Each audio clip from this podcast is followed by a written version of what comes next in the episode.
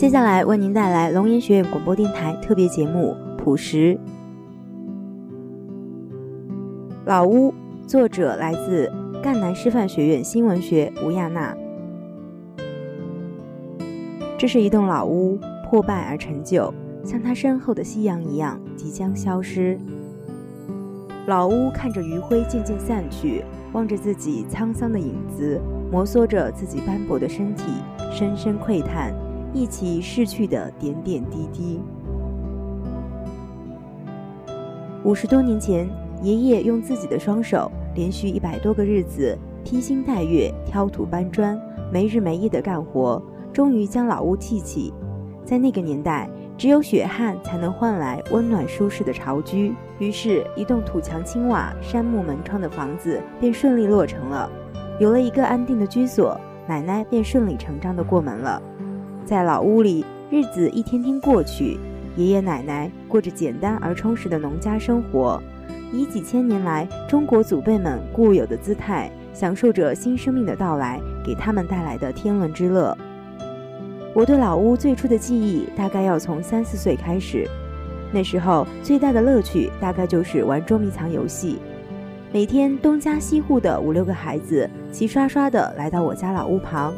之后就开始进入一下午躲躲藏藏、嘻嘻哈哈的游戏世界。为了能够躲藏得更加隐蔽，老屋的每一处角落几乎都有过我一边蹲着一边贼眉鼠眼四处张望的小身影。时至今日，回想起来，或许那时的欢愉才是最纯真的乐趣。由于父亲的工作需要，我们搬出了老屋，城市的喧嚣渐渐冲淡了儿时对老屋的记忆。但是每当母亲提起老屋，那沉甸甸的身影便又浮现在眼前，还有那熟悉的泥墙杉木气息，久久萦绕在心系。那时唯一的安慰，便是每年寒暑假可以回到久别的老屋里小住几日，于来去匆匆之间回味着曾经的味道。可是每每还不待我细细咀嚼，却又被城市的车马喧嚣恍然惊醒，落寞心酸。怅然若失。老屋给我最深的印象是父亲的车故离世，突如其来的变故将原本的生活节奏彻底打乱。因着祖辈落叶归根的思想，我们把父亲的骨灰盒带回到老屋。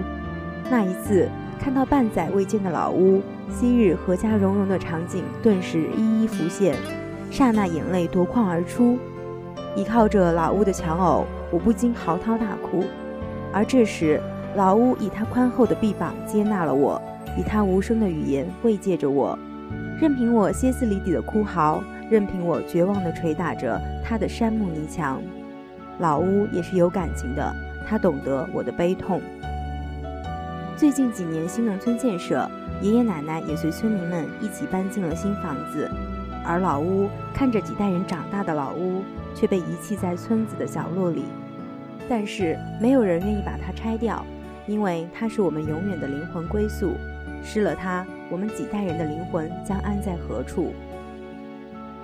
老屋察觉到夕阳最后残余的温度，此刻已完全散去，眼前是死寂般的黑暗，但他不再惆怅，因为明天的旭日依旧会从东边缓缓升起，照亮他深邃的眸子，闪亮着光芒。